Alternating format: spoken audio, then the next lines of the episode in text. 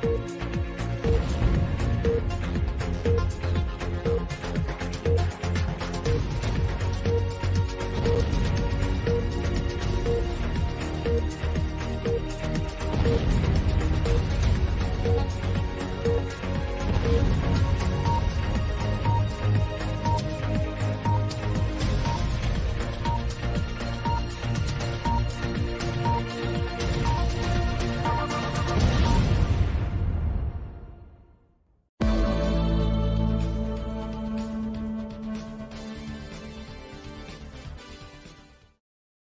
Boa noite, estamos de volta quinta-feira, 2 de março de 2023. Primeiro ano da era de ouro, Lula, o povo está de volta ao poder. E eu vou falar uma coisa para vocês. Tá difícil escolher o tema das lives ultimamente. Porque você, eu sento aqui para fazer a live às 7, eu sento aqui no mínimo, no mínimo 5 da tarde. E fico lendo notícia, procurando, vendo as notícias interessantes que a gente precisa conversar e tem que escolher uma delas para ser a chamada, para fazer uma capa, para botar lá. Só que as coisas continuam acontecendo e está acontecendo uma coisa mais bizarra do que a outra, porque enquanto o Brasil estiver cheio de bolsonarista, as coisas bizarras vão acontecer.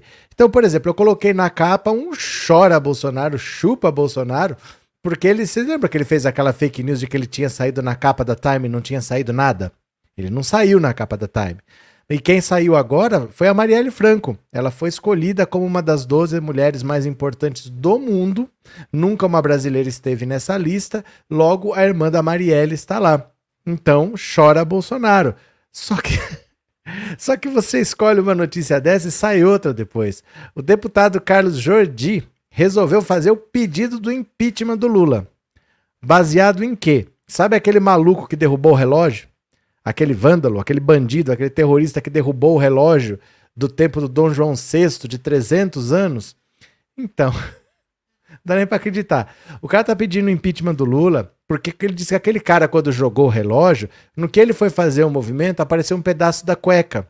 E mostrar a cueca em público é coisa de esquerda, não é coisa da direita. Então era infiltrado da esquerda, tem a ver com o Lula, por isso ele está pedindo o impeachment do Lula, porque apareceu a cueca do cara. Eu falo assim: as pessoas perderam a, a vergonha de passar vergonha. Elas estão achando legal que é passar vergonha. Ele escreveu isso no pedido de impeachment. Não é que ele fez um pedido e falou isso. Ele escreveu lá que o fundamento é a cueca do cara que aparece, isso é coisa de esquerda, e por isso ele ia pedir o impeachment do Lula. Não tá fácil. Vocês lembram que ontem a gente falou daquele brasileiro que matou um outro brasileiro na Holanda porque achou que o cara era canibal e que ia comer ele? Ele foi lá, matou o cara. Ele foi preso no aeroporto de Lisboa tentando fugir para o Brasil com carne embalada em plástico. Fizeram o exame a carne humana mesmo. Gente do céu, o que está acontecendo? Vamos ler as notícias? Vocês vêm comigo que eu não posso ler essas coisas sozinho. Quem está aqui pela primeira vez, se inscreva no canal, mande o super chat, o super sticker, torne-se membro. Ninguém mais se tornou membro desse canal. Será que em uma hora a gente consegue dois membros? Vamos ver se duas pessoas vão ter coragem de se tornar membros desse canal? Duas pessoas, será que a gente consegue? Bora aqui comigo, bora lá. Vamos ler aqui, porque eu não vou ver essas coisas sozinho, não. Vocês vão ter que ver comigo, viu? Olha só. Bora. Aniele Franco é eleita uma das mulheres do ano pela revista Time. Chora, Bolsonaro. A ministra da Igualdade Racial, Aniele Franco, foi eleita pela revista Time. Chora, Bolsonaro. Como uma das 12 mulheres do ano de 2023. Aniele é irmã de Marielle Franco, vereadora do Rio de Janeiro, que foi morta em 2018 em uma emboscada. O perfil publicado pela Time Chora Bolsonaro diz que a ministra da Igualdade Racial do Brasil nunca planejou entrar na política, então sua irmã foi assassinada. A trágica história familiar, a personalidade calorosa e o uso hábil das mídias sociais transformaram Aniele, ora reservada, em uma líder improvável no momento pelos direitos dos negros no Brasil, descreveu a revista. Na lista também há atrizes como Kate Blanchett e Angela Bassett e as esportistas como Ramla Ali e Megan Rapinoe. Não conheço essas criaturas. Em entrevista à Globo News, a ministra afirmou que jamais esperava a homenagem. A gente sabe que tem feito um trabalho muito árduo. A minha vida literalmente mudou muito desde 2018. Eu saindo da sala de aula, Acontece tanta coisa negativa, mas também a gente recebeu carinho de tanta gente. Tem sido um trabalho incansável, feito com afeto, com muito caráter e valor para manter a memória da Mari viva e chegar aonde estamos chegando hoje. Eu acho que é dar orgulho para minha mãe, para minhas tias lá no Nordeste, para minha avó. Eu sempre imagino que ela poderia estar nesse lugar aqui, mas eu também entendo o nosso valor e o quanto a gente tem trabalhado. Faltam alguns dias para a gente completar cinco anos dessa tragédia, desse crime covarde que foi, que foi contra a Mari.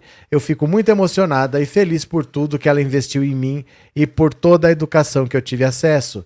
Para que eu pudesse chegar e estar nesse lugar, meus pais ralaram muito, a Mari também. Venderam sacolé, roupa, sapato nas feiras da Maré e em Vilar dos Teles para que eu pudesse sempre galgar o conhecimento. A gente só dá valor pro que a gente recebe e por estar aqui nesse ministério, por ter passado por esses quatro anos de muito ódio, de muito ataque e ter hoje um governo federal que cuida da gente, que cuida do caso da Mari, que cuida do povo preto, é entender que essa gente está, em uma certa maneira, vencendo esse ódio. Eu espero que para os próximos dias, para os próximos meses, que a gente não precise esperar mais cinco anos para descobrir quem mandou matar a Mari. Isso é uma das nossas missões de vida. Esse reconhecimento hoje da Time Chora Bolsonaro me emociona muito e eu tenho certeza de que ela está muito orgulhosa, assim como minha mãe, minha família. O que, disse, o que a Time Chora Bolsonaro disse a Marielle. O perfil feito pela revista destaca que a Aniele teve que assumir a dianteira na busca por justiça pela irmã e pelas causas que ela defendia, como a igualdade racial. A Time Chora Bolsonaro destaca que Aniele tem hoje 38 anos, a mesma idade que Marielle tinha quando foi assassinada, e hoje é ministra da Igualdade Racial do governo Lula, responsável por cobrar que o país dê chance a segmentos da população historicamente marginalizados. Eu perdi o medo quando eles mataram minha irmã. Agora eu luto por algo muito maior do que eu mesma, disse Aniele. A publicação. Bolsonaro, que fez fake news de que tinha saído na, na Time, chora Bolsonaro, mas quem saiu foi Aniele Franco, a irmã da Marielle Franco, que eles tanto odiavam. Eu acho é pouco, de um jeito meio torto, mas a justiça vai sendo feita. Nunca vai ser justiça completa, porque a Marielle não vai voltar, mas da maneira que é possível, a justiça vai sendo feita, né? Ed666, eu vivo em Amsterdã e não escutei essa história ainda. Pois é, pois é. Fique por aqui que você vai saber. Boa noite, NL mesmo. É grande e melhor do que o Bozo. Chora, Bozo. Cadê que mais? Célio, gente do bem na time, chora Bolsonaro igual ao Lulão, é isso mesmo. Cadê? É, Flávia, Megan Rapinoe é a capitã da seleção norte-americana de futebol. Ah, verdade, verdade, lembrei quem é posicionou-se fortemente contra o trumpismo. Lembrei agora quem é. Gostei. Cadê? É, bem merecida Daniele Franco também, acho. Deixa eu ler mais uma aqui para vocês, porque hoje são só notícias malucas. Vejam só. Cueca de golpista é citada por deputado em defesa de bolsonaristas. É inacreditável que o cara baseou um pedido de impeachment do presidente da República na cueca de um terrorista. Mas é isso. Vocês estão vendo aqui, ó? O cara derrubando o relógio do Dom João VI, presente do rei Luís XV da França, ó, aparece a cueca. Ele disse que isso aqui é. é, é Pera, ele disse que isso aqui é motivo para pedir o impeachment do Lula. Venham aqui comigo.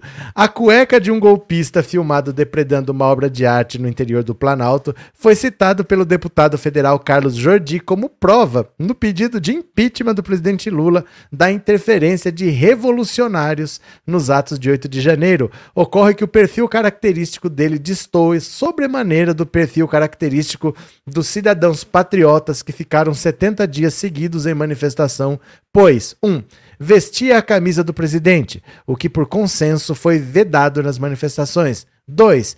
Tem duas passagens na polícia por tráfico de drogas, a qual o ex-presidente Jair Bolsonaro sempre combateu e cujos traficantes sabidamente são contra. 3. A forma de utilizar a calça, aparecendo a cueca, é típica vestimenta de revolucionários e não de cidadãos conservadores e patriotas, alega o deputado no pedido de impeachment. O documento foi apresentado na quinta-feira ao presidente da Câmara dos Deputados, Arthur Lira. Nele, Jordi relaciona uma série de argumentos para demonstrar uma suposta omissão do presidente dos ministros da Justiça Flávio Dino e do, da Defesa José Múcio em ações para evitar a invasão da sede dos três poderes. Entre os argumentos está uma suposta participação defendida nos perfis e grupos bolsonaristas nas redes sociais dos chamados false flags, pessoas de fora do movimento infiltradas para iniciar a baderna. O exemplo usado por Jordi é o de Antônio Cláudio Alves Ferreira, preso depois de ser filmado destruindo o relógio de Dom João VI. Então, ele não achou que era vergonhoso, ele não achou que era vexatório ele fazer um pedido de impeachment de um presidente da República baseado na cueca do cara que quebrou, porque ele acha que essa cueca é de um revolucionário comunista, bandindinho, ele acha que ele é um revolucionário por causa dessa cueca, então o Lula merece sofrer impeachment. Eu não sei o que está acontecendo com esse bolsonarismo. Já falei para vocês. Eu acho, eu acho que a Carla Zambelli é o maior gênio do bolsonarismo. Porque ela consegue falar com esse gado, ela consegue fazer esse gado entender e ela consegue tomar o voto do gado. Essa menina é um gênio da comunicação, porque olha, os colegas dela são ainda piores do que ela. O cara fez um pedido de impeachment formal, usando como argumento a cueca do bandindinho. Meu Deus do céu. Cadê vocês aqui?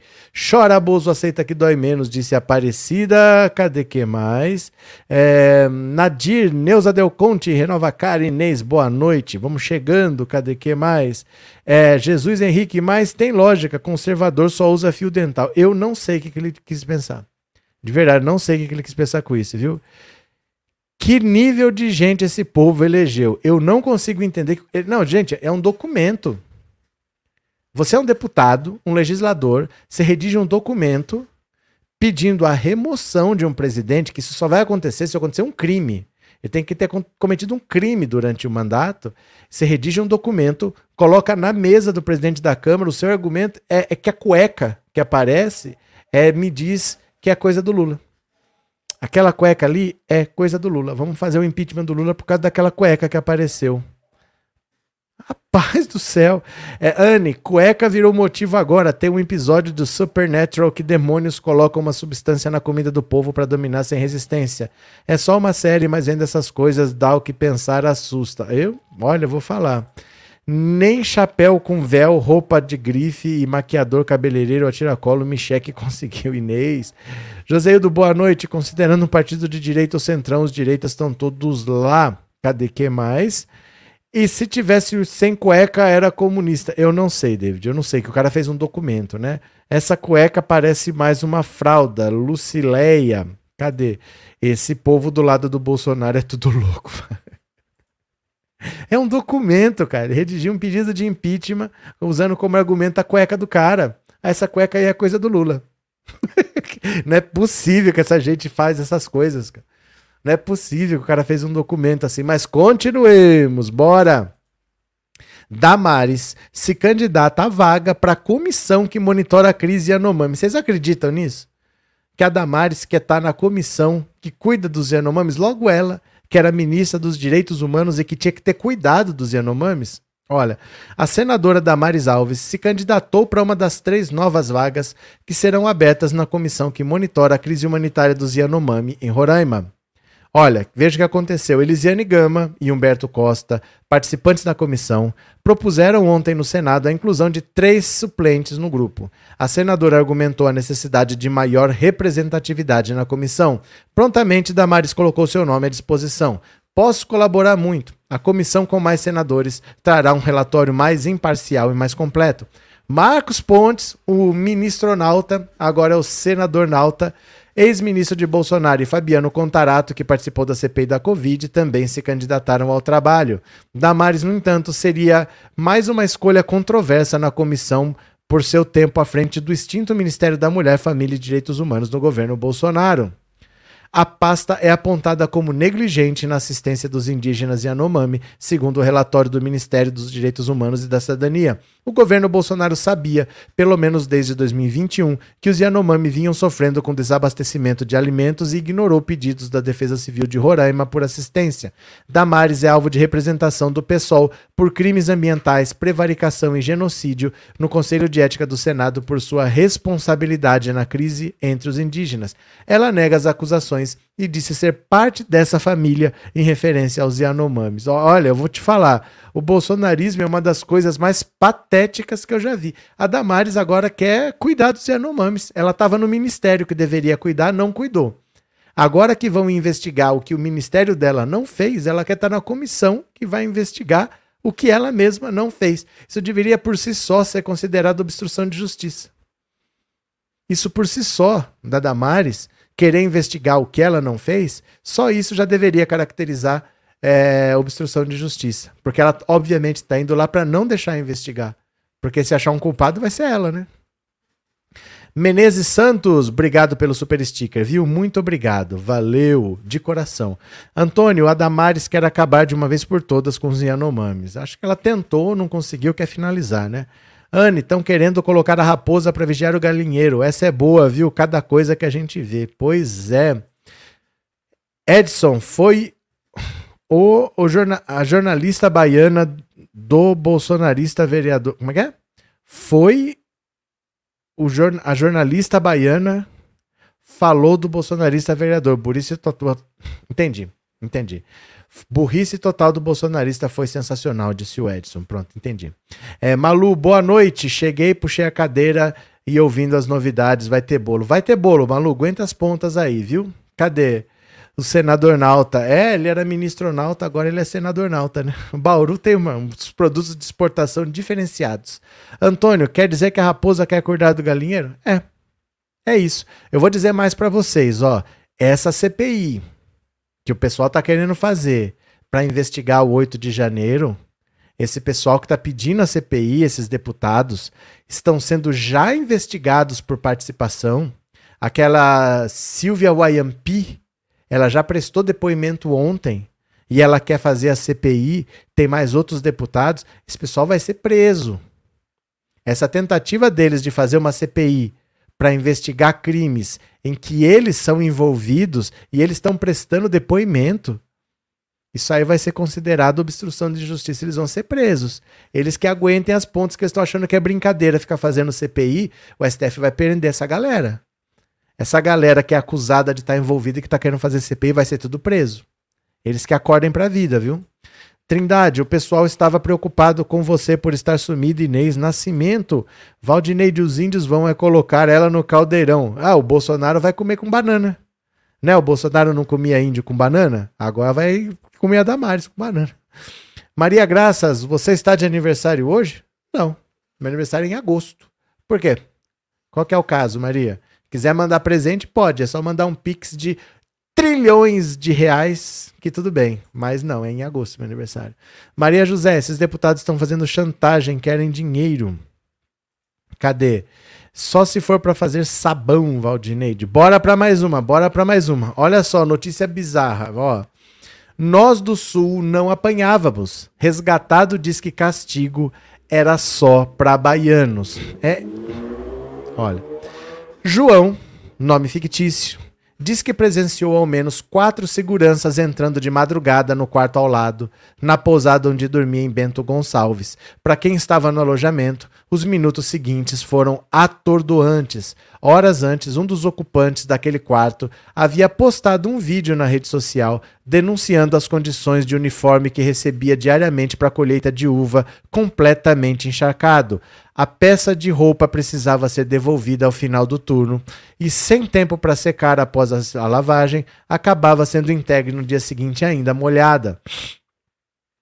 A publicação acabou repercutindo e caiu na boca dos seguranças, que não demoraram para chegar no autor da postagem. De sua cama, João diz que acompanhou agoniado as agressões no quarto ao lado, ocupado só por baianos. Escutei barulho de choque, de gritos, de pedido de socorro, mas não tinha o que a gente pudesse fazer o grupo acabou conseguindo fugir e comunicar a situação à PRF de Caxias do Sul, para onde foram, dando início ao resgate dos trabalhadores em condições análogas à escravidão. Horas depois, João diz que se encontrou com um deles no ginásio para onde foram levados. Ele estava bastante machucado, com os olhos inchados. João é gaúcho de Portão, cidade próxima a Porto Alegre. Chegou à Serra em 25 de janeiro, um dia depois de ver nas redes sociais uma oferta de emprego na colheita de uva. O salário, 2 mil pelo mês trabalhado. Achei que fosse um trabalho como qualquer outro. Conta que ao desembarcar na van com outras 30 pessoas, já encontrou trabalhadores baianos atuando no campo. Ao longo dos dias, João passou a notar que o tratamento dado a ele e a outros gaúchos era diferente em relação aos baianos, relata. Eles apanhavam bastante, qualquer coisa que estivesse errada, apanhava. Nós do sul não apanhávamos. Apesar disso, o dono da pousada não concedia vales para os gaúchos na forma de empréstimos superfaturados. Segundo João, Apenas os baianos tinham acesso a isso. Caso um trabalhador pedisse 100 reais, era preciso devolver 150. Ele dizia que no passado muitos gaúchos acabavam indo embora sem pagar. Conta, observando que muitos usavam o dinheiro para fugir de volta para casa. O TAB procurou o dono do alojamento, Fábio Daros, e aguarda retorno. A rotina de trabalho era puxada, com carga horária acima do combinado. A gente saía para trabalhar às 5 horas e chegava na pousada às 20 horas. O combinado era um horário normal, das 7 às 18, com uma hora de intervalo. Na hora do almoço, alguns trabalhadores acabavam não conseguindo fazer a refeição. De acordo com o relato de João, corroborado por outros trabalhadores, o prato de comida era entregue para o grupo ainda na madrugada e enquanto trabalhavam nas parreiras, a comida ficava ao relento, sem refrigeração. Com isso, acabava estragando. Com fome sem alternativa, alguns acabavam engolindo a comida azeda, inclusive João. Tanto no almoço quanto no jantar, o prato de comida era sempre o mesmo: arroz, feijão e frango. Passei mal com a comida. Um dia a gente teve que parar de trabalhar, era diarreia e vômito. Um cara até foi parar no hospital. Para evitar a comida estragada, alguns trabalhadores recorriam a um mercadinho que vendia produtos com o dobro do preço em relação à concorrência. Ali, eles só podiam gastar 400 por mês. No alojamento de três andares, dividido em duas casas diferentes, a precariedade prosseguia. Havia poucos banheiros que só eram limpos uma vez por semana. O banheiro era um barral, conta ele a reportagem. Quem ficava em determinado andar só podia tomar banho nos chuveiros disponíveis naquele piso. O banho era com água gelada. A energia elétrica só foi ligada no momento da chegada dos policiais ao local, segundo João. As filas para usar os banheiros eram enormes e alguns só conseguiam tomar banho depois da meia-noite. Poucas, é, poucas horas depois estariam de pé para começar a jornada, ainda de madrugada. No alojamento, os furtos eram recorrentes.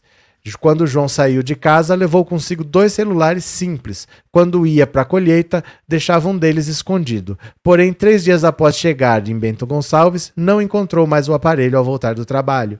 Técnico de som, João estava desempregado havia dois anos. Saiu de casa rumo à lavoura com apenas 50 reais. Se tivesse dinheiro, teria abandonado tudo. Pensei muitas vezes em pedir dinheiro para minha família, para poder fugir. Dois dias antes de, do resgate dos trabalhadores, João chegou a arrumar as coisas para ir embora. Tamanha era a opressão. Porém, foi convencido pelo chefe a ficar mais uns dias. Ele pediu para ficar até terminar a safra. Disse que muitos trabalhadores tinham ido embora e que estava sem pessoal. Contrariado, decidiu permanecer. No dia do resgate foi uma confusão de sentimentos. Sentiu alívio e medo ao mesmo tempo. Nunca tinha passado por aquilo. Era trabalho na chuva, comida podre. No ginásio para onde foram levados, João disse que recebeu 600 reais e em 28 de fevereiro mais 4 mil, incluídas as verbas rescisórias. E agora aguarda também o valor do seguro-desemprego. Eu achava que nem ia receber nada. Alguns gaúchos foram embora antes, sem nada. Os trabalhadores resgatados foram contratados pela empresa terceirizada Félix Serviços Administrativos e Apoio à Gestão de Saúde, que integra o Grupo Oliveira e Santana. A maioria deles atuava na colheita de uvas, que eram levadas para três vinícolas, Salton, Garibaldi e Aurora. Outros terceirizados trabalhavam em avicultura. Em nota, o advogado da Fênix, Rafael Dornelles da Silva, disse que os graves fatos relatados pela fiscalização do trabalho serão esclarecidos em tempo oportuno e no bojo do processo judicial. Os colaboradores estão recebendo todo o auxílio necessário para que essa situação não traga maiores prejuízos aos mesmos. Em nota, a vinícola afirmou que repassava 6.500 por mês por trabalhador terceirizado. na noite do esclarecimento, na nota de esclarecimento, afirma ainda que a contratação de terceirizados para a colheita de uva se deve à escassez de mão de obra na região no período da safra e que não compactua com qualquer espécie de atividade considerada legalmente como análoga à escravidão. A empresa afirmou ainda que fornecia café da manhã, almoço, jantar aos prestadores de serviço durante o turno de trabalho. Em nota oficial, a Salton, outra vinícola que contratou os serviços da Oliveira e Santana, diz lamentar os acontecimentos e repudia qualquer ato de violação dos direitos humanos e trabalho sobre condições precárias e análogas à escravidão. A empresa admite que falhou em monitorar a situação na qual se encontravam os terceirizados. É, tadinha da empresa, a empresa falhou, gente a empresa falhou, né? Que pena. Então estão matando os caras lá e a empresa falhou em fiscalizar. Agora vão ter que pagar uma grana e tomara que vá muita gente para cadeia, porque isso não pode acontecer, né? Tem que investigar essa empresa Sônia. Essa galera tem que ir tudo para cadeia. Cris, é cada uma. O ex-vereador agora está chorando e pedindo desculpas. É, disse que a mulher quer largar dele. ah, Neuza, os trabalhadores vivendo assim e os baderneiros da Papuda e da Colmeia enchendo a paciência reclamando de tudo. É, Daniel é um louco da mente. O que aconteceu, Daniel? É, Maria José, boicote aos vinhos e produtos da Aurora saltou em Garibaldi. Só pode boicotar quem consome. Eu já não consumo, como é que eu vou boicotar? O que, que eu faço então, né? Vamos boicotar vinhos gaúchos. Não bebo, Terezinha, não bebo. Não tem como eu boicotar isso daí. É, esse cenário era o sonho do governo Bozo para todo o Brasil. Era, com certeza, né? É, o MST está prejudicando o Lula. Invadiram uma fazenda de eucaliptos. É um problema de um compromisso que a empresa não cumpriu, mas estão atrapalhando o Lula. Neuza, a esquerda mais atrapalha que ajuda. A esquerda mais atrapalha que ajuda. É que você fala, as pessoas ficam todas doidinhas. Mas é muito difícil governar para a esquerda. A esquerda mais atrapalha que ajuda. Quando eu falo que a esquerda começou a derrubar a Dilma, as pessoas ficam revoltadas. Ah, foi Michel Temer, foi Michel Temer. A esquerda bateu na Dilma, reduziu a popularidade dela pela metade em 15 dias, com aquela história dos 20 centavos lá. A esquerda invadiu o Congresso Nacional, subiu no telhado, tudo foi a esquerda que fez. Aí a direita viu o que a esquerda estava fazendo, foi lá e tomou o movimento para ela. Aí que veio não é pelos 20 centavos, é por direitos. Quem começou foi a esquerda. A esquerda é muito irracional, de verdade, assim. Eu raramente, eu não sei, não posso nem dizer se eu recebo muito ataque ou não, porque eu já parei de ler faz tempo comentário porque tem muito ataque. Mas normalmente os ataques mais agressivos são da esquerda, não são da direita, não. A esquerda tem algumas coisas para resolver no divã de um psicólogo ainda, viu? Pegar um psicanalista aí para ver o que acontece. Mas os ataques mais agressivos que eu recebo são da esquerda, não são da direita. Maria José, tem que investigar a contratação de argentinos. Antônia, tenho raiva de bolsomínios, até meus parentes bolsonaristas eu bloqueio. Cadê?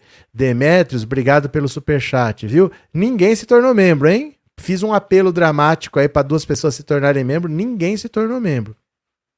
Continuemos.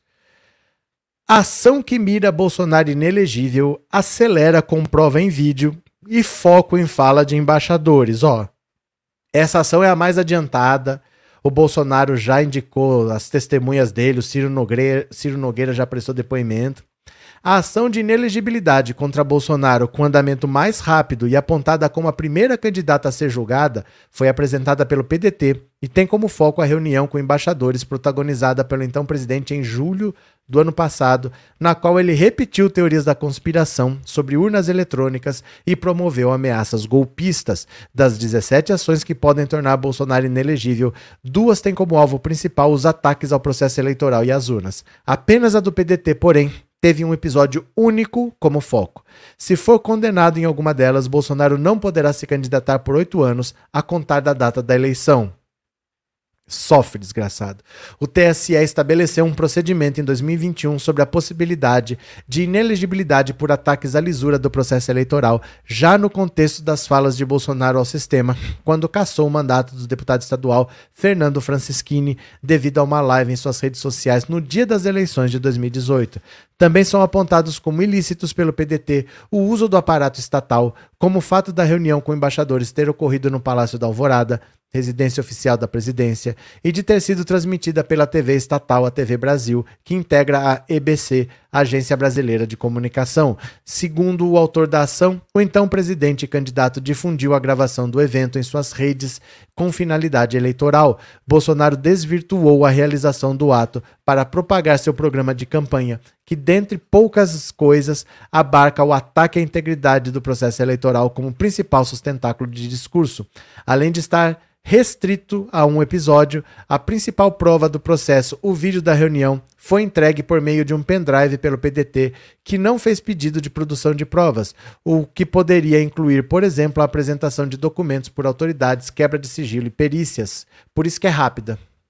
Por isso que é rápida. Ele só fala de um ato, a reunião, e só fala de uma prova, o vídeo não pediu perícia, não pediu quebra de nada, então é uma ação rápida.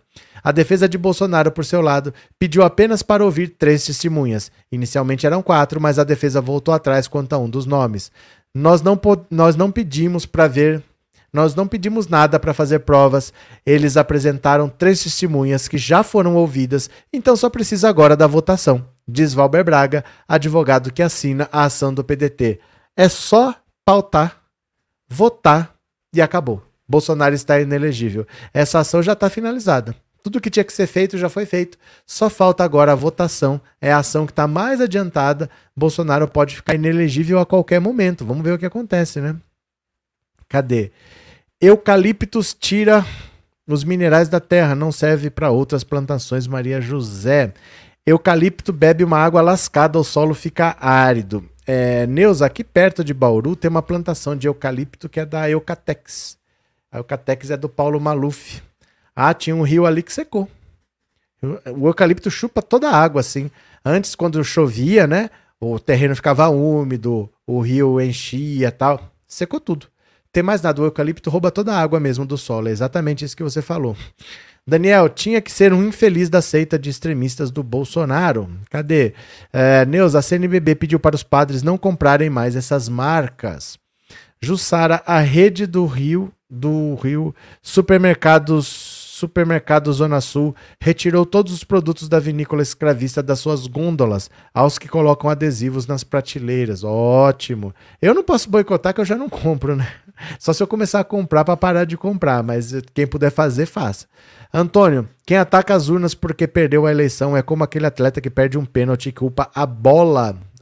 Maria José, o vinho da Igreja Católica é o Aurora, fruto do trabalho escravo de trabalhadores rurais, mas é Aurora. É, Helena, gostei muito da live da tarde, foi uma aula de história, obrigado, senhor é 10. Helena, tá aí há muito tempo. Vou te mostrar aqui, ó. Vou te mostrar aqui há muito tempo. Não falei nada que eu já não tenha falado muitas vezes. É fácil de achar. Você vem aqui, ó. Ó, Pensando Alto. O canal do YouTube, certo? Pensando Alto. Você vê aqui, ó, vídeos, shorts ao vivo, playlists. Tem várias playlists aqui, certo? Você vai procurar aqui, ó, pega aqui, ó, todas as playlists, quer ver? Ó. Racismo estrutural. Eu vou dar um pause aqui porque vai começar a tocar o vídeo, ó. Ó, tem um monte de vídeos aqui sobre racismo onde eu falo tudo isso que eu falei hoje. Ó, tem um monte. Essa playlist aqui acho que tem 21 vídeos, incluindo o vídeo de hoje que é o último aqui. Mas isso, tudo isso eu já falei aqui há muito tempo, ó. ABC do racismo, branqueando o Brasil, apropriação cultural, todo meritocrata deveria haver, o cristianismo e a escravidão, o que você precisa saber sobre cotas. Sabe o que, que eu acho? Eu vou explicar aqui para vocês. Vou explicar uma coisa. É que eu acho que vocês não sabem usar as redes sociais. Eu acho que vocês fazem assim. Eu acho. Posso estar errado. Mas eu acho que vocês fazem assim. Vocês vêm aqui, ó, por exemplo, clica assim, ó. Entrou no YouTube. Ah lá, apareceu. Aí vocês fazem assim, deixa eu ver o que, que tem. Deixa eu ver o que tem. Deixa eu ver o que tem. Cadê a live? E saem rodando assim. Oh, não tá aparecendo. Não tá aparecendo, não vi. Pera lá. Vou fazer de novo aqui, ó. Vocês clicam aqui, abriu, aí vocês falam assim, ó. Cadê a live? Cadê? O que que tem? Saem procurando assim, ó.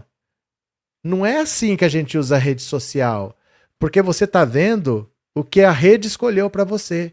O YouTube que está escolhendo o que está aparecendo para você. O que, que vocês têm que fazer? Aqui em cima, você clica na lupinha escreve Pensando Alto, vai aparecer o canal, ó, deixa eu ver aqui, ó.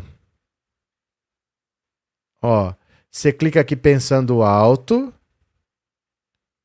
vai aparecer o canal, aí você pesquisa no canal, ó, aí você procura os vídeos, você procura shorts, você procura ao vivo, você tem que procurar no canal. E eu acho que vocês entram no Instagram, vocês fazem a mesma coisa, vocês só saem enrolando assim, ó. Porque esses vídeos sobre esse assunto estão lá há muito tempo. O canal começou assim, são os vídeos mais antigos do canal e estão tudo separadinho numa playlist específica. Recomendo a você ir lá e assistir, você vai gostar. Se você gostou da live de hoje, tem mais assunto lá para você ver, tá? Mas usem assim as redes sociais, viu? Não fiquem só rolando assim, vendo o que aparece, não. Você que busca. Não fique esperando a rede mostrar para você, tá?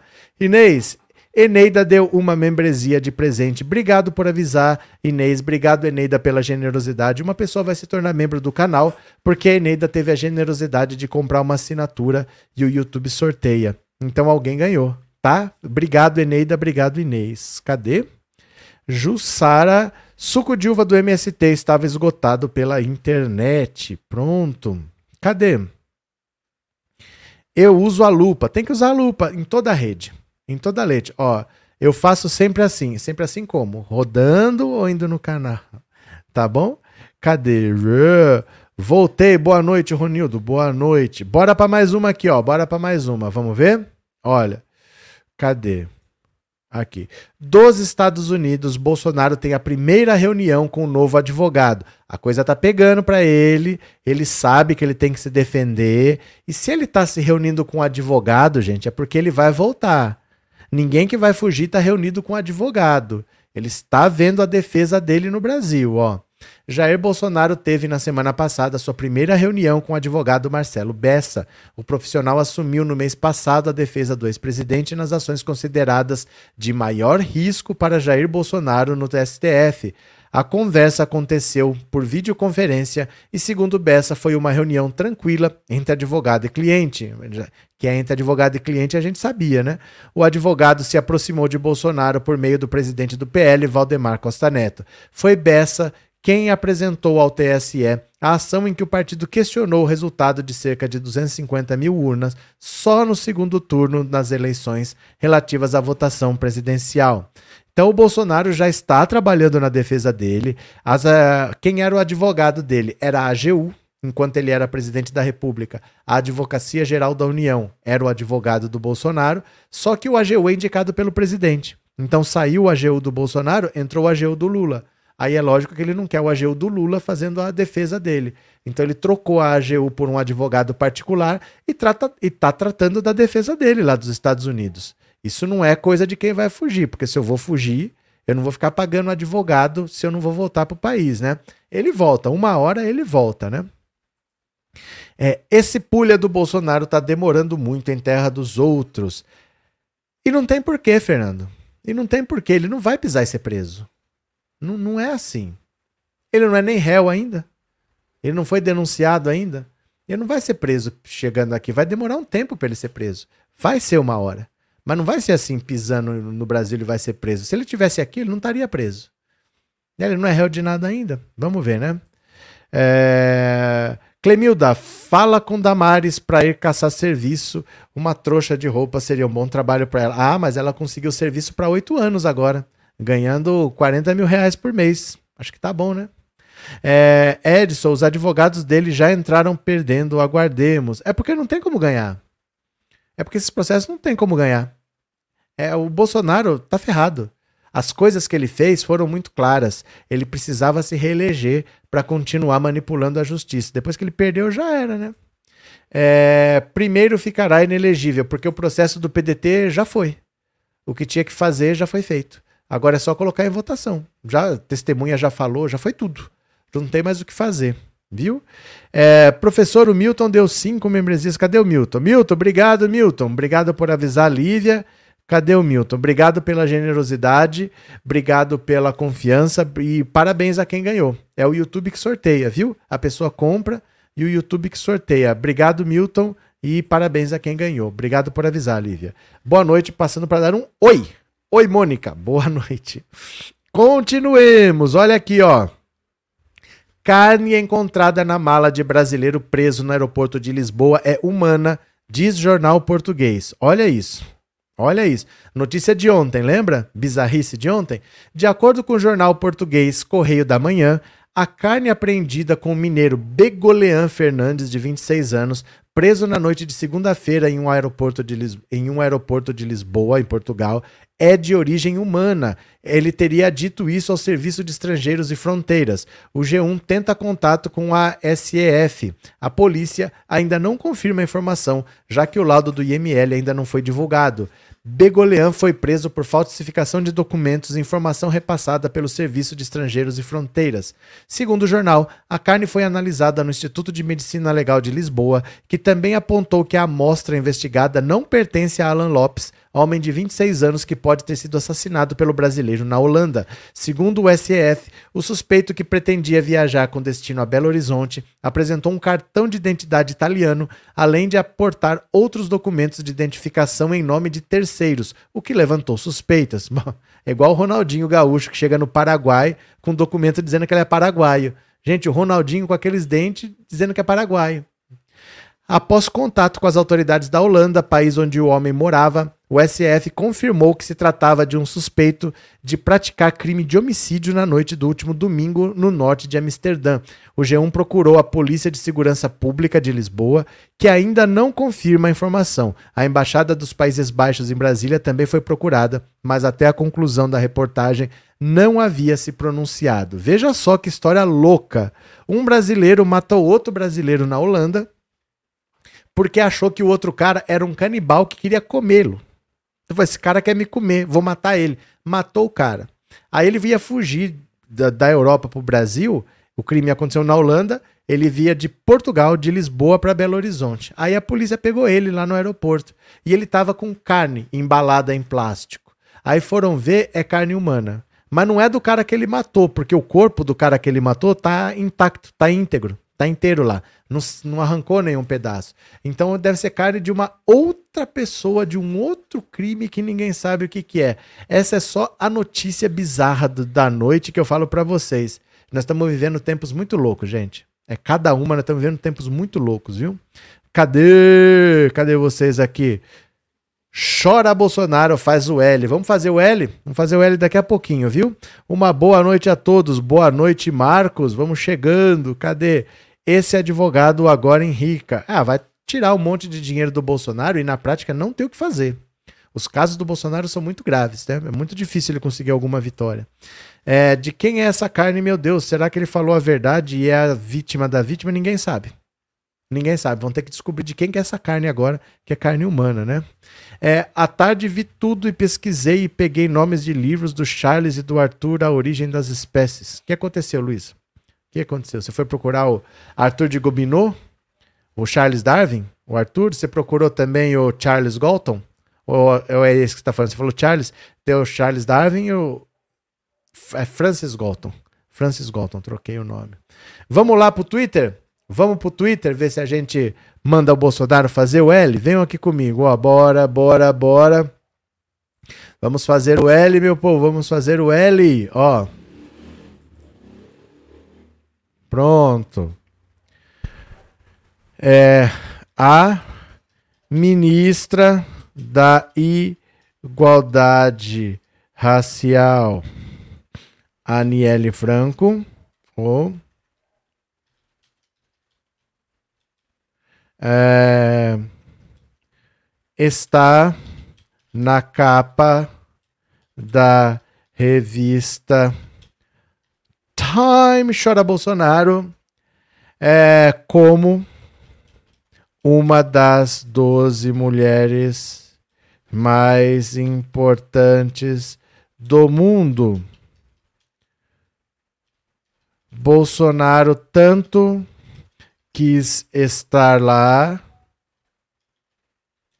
mas a vez é das mulheres. Chora Bolsonaro, hashtag faz o L. Pronto, Fazol. Pronto, faz o L. A ministra da Igualdade Racial, Anelli Franco, está na capa da revista Time, chora Bolsonaro, como uma das 12 mulheres mais importantes do mundo. Bolsonaro tanto quis estar lá, mas a vez é das mulheres. Chora Bolsonaro, faz o L. Pronto. Gente, tem que escrever faz o L desse jeitinho. Faz o L. Não inventa onda. Não põe espaço. Não põe ponto. Desse jeitinho. Faz o L, tá bom? Agora eu não sei porque que Twitter ficou lento nesse negócio aqui, ficou lento. Ó, ficou lento, ó lá, tá enviando, tá enviando, ficou lento, ficou lento. Ó, tá enviando. Antes era rapidinho, clicava ia. Desde que o Elon Musk comprou, virou esse negócio aí. Pronto. Tem que clicar em enviar agora? Pronto. Olha aqui. Link para vocês, cá está. Vocês vão lá, já sabe o que tem que fazer, né? Comenta pelo menos três vezes, hashtag faz o L. Outro comentário, hashtag faz o L. Hashtag faz o L. É preciso ter volume de comentários, porque a direita está usando esse faz o L de maneira irônica. Eles vão desgastar o slogan do Lula e na próxima eleição ele pode perder a força. Do mesmo jeito que roubaram o verde e amarelo, roubaram a camisa da seleção, eles podem roubar o faz o L. Então, vá lá, comenta pelo menos três vezes para ter volume, tá? Para a gente ir comentando, vamos fazendo a nossa parte, vamos fazendo faz o L. O Ronaldinho com aqueles dentes do Paraguai foi demais. Rachei aqui. Foi, mas ele, vocês lembram disso? Ele ficou seis meses preso no Paraguai. Ele quis entrar dizendo que ele era paraguaio. Gente, dá para confundir a cara do Ronaldinho? O cara campeão do mundo. É pouco conhecido o Ronaldinho. Quis dizer que era paraguaio e achou que ia passar. Né? Professor, faltou o L em igualdade. Agora já foi. Não tem problema não. Não pode faltar e não faz o L.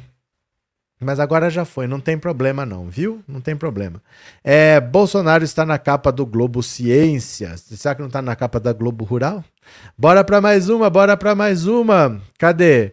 Robinho, STJ dá o primeiro passo para que o amigo de Robinho cumpra pena de estupro no Brasil. Eu acho é pouco. Vai todo mundo pra cadeia, esse bando de gente. Gente condenada. Gente condenada. A presidente do STJ, ministra Maria Tereza de Assis Moura, determinou nesta quinta-feira a citação de Ricardo Falco, amigo do ex-jogador Robinho, no processo em que o governo da Itália pede a homologação da sentença que os condenou a, os dois a nove anos de reclusão pelo crime de estupro coletivo. A homologação do STJ é o primeiro passo que a decisão da justiça italiana possa ser executada no Brasil. Ah, foi enviado à PGR um despacho pedindo que o endereço de Ricardo seja localizado. A magistrada observou que, em exame preliminar, o pedido de homologação atende aos requisitos legais previstos no artigo 216-D do regimento interno do STJ. A exemplo do amigo Robinho, o processo contra Falco seguirá os seguintes prazos: 30 dias úteis para um oficial de justiça encontrar Ricardo e informá-lo da existência do processo, 15 dias úteis para Ricardo se defender, 5 dias úteis para a réplica do Ministério Público e tréplica de Ricardo Falco e sua defesa, 15 dias para o Ministério Público fazer sua manifestação final. O processo será distribuído a um relator integrante da Corte Especial se a defesa apresentar contestação ao pedido da Justiça Italiana. Caso não haja essa contestação, a atribuição de homologar a sentença estrangeira é da presidente do tribunal. Ontem, a UBM, União Brasileira de Mulheres, entrou com pedido formal no STJ para entrar com processo como amiga da corte, apenas no processo de Robinho e ainda não respondido pelo tribunal.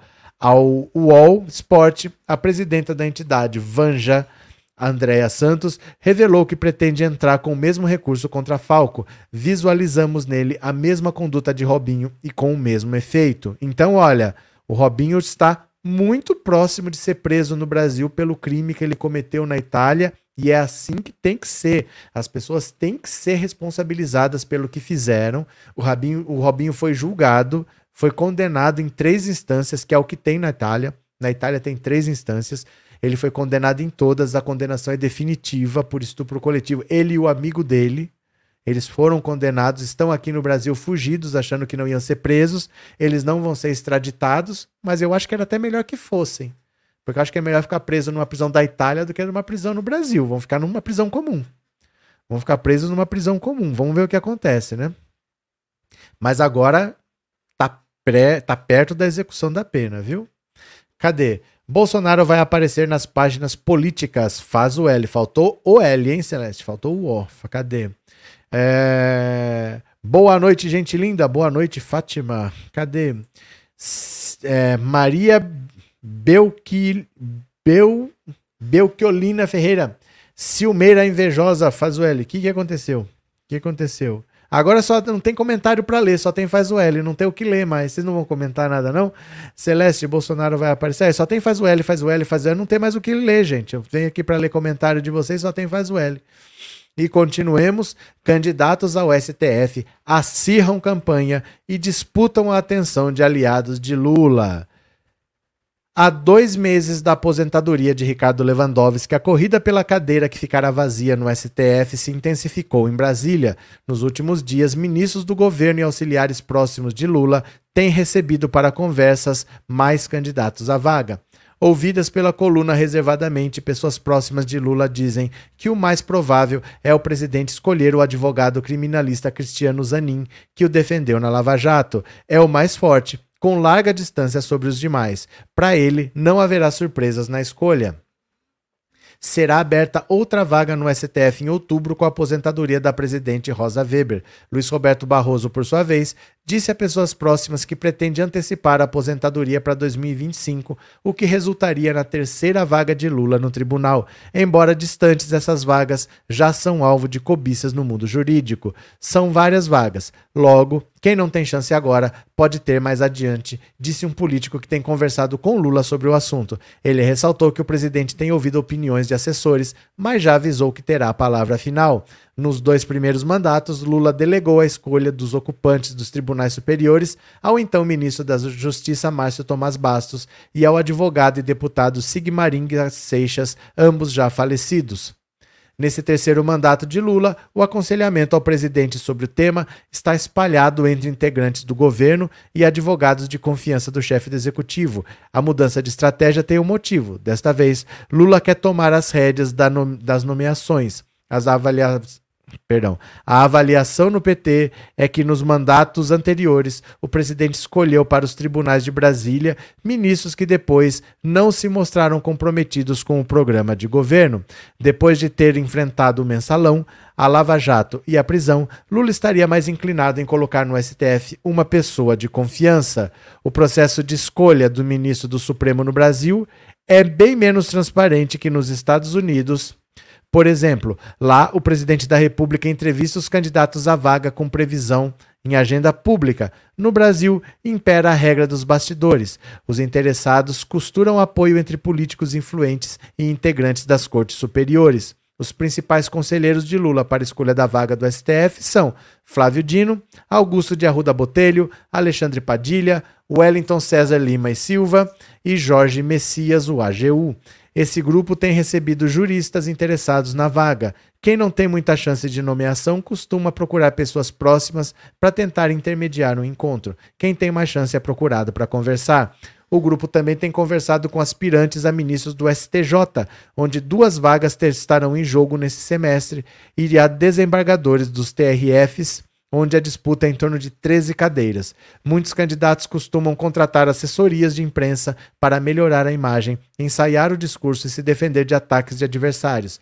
Essas assessorias lutam por um espaço na mídia para projetar seus clientes. No entanto, em Brasília existe uma máxima de que quando um nome sai no jornal, perde força na disputa porque se queima. A regra, claro, comporta exceções. Em 2013, quando a então presidente Dilma escolheu Luiz Roberto Barroso para o STF, o nome dele era mais ventilado para o posto. Em contrapartida, em 2020, quando Bolsonaro anunciou o desembargador Cássio Nunes Marques para ocupar uma cadeira no Supremo, a surpresa foi geral, no governo, no judiciário e na imprensa.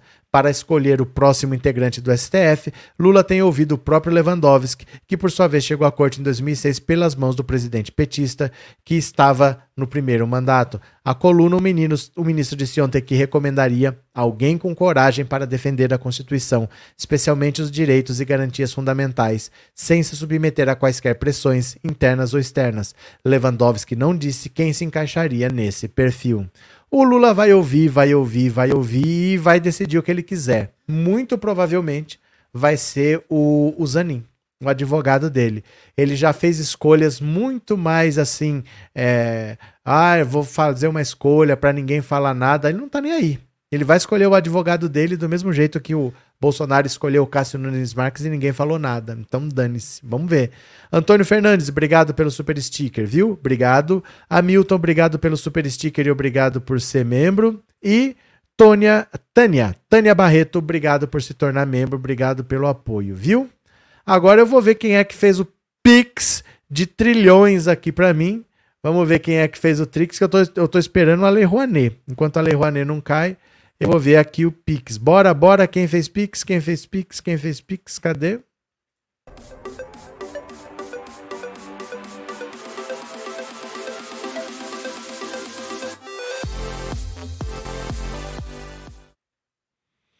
Pronto, bora. Se você colaborou com esse humilde canal, eu vou ler a sua mensagem aqui agora. Deixa eu ver. Tô aqui no aplicativo. Mensagens do Pix. Olha, trilhões de reais. É, José Neto Honorato, muito obrigado de coração, viu, Zé Neto? É, Vilma Amaral, professor, obrigada pelas lives e chora Bolsonaro, chora muito Bolsonaro. Obrigado, Vilma. É, Manuel Oliveira Leda, muito obrigado, viu, Manuel? É, esse Pix é pela aula fantástica de hoje à tarde que acabei de assistir, explanada de um modo rico, simples, direto, irei compartilhar muito. Valeu, Wellington Maciel. Mas vejam no canal, tem uma playlist só sobre esse assunto. Tem vários vídeos lá, vocês vão gostar, viu? É, Maria Souza, muito obrigado de coração. Cadê quem mais? Daci Barbosa Melo, muito obrigado. E Marcélio da Conceição, o vídeo, muito obrigado também. Foram esses. Valeu, agora vamos fazer aqui o resumo do dia? Vamos lá? Vocês vêm comigo? Vamos fazer uma live de 10 minutinhos para a gente finalizar o dia? Posso contar com vocês? Bora, bora, bora. Então vem, resumo do dia, resumo do dia. Bora, vamos finalizar. Beijo, beijo. Obrigado, povo. Beijo.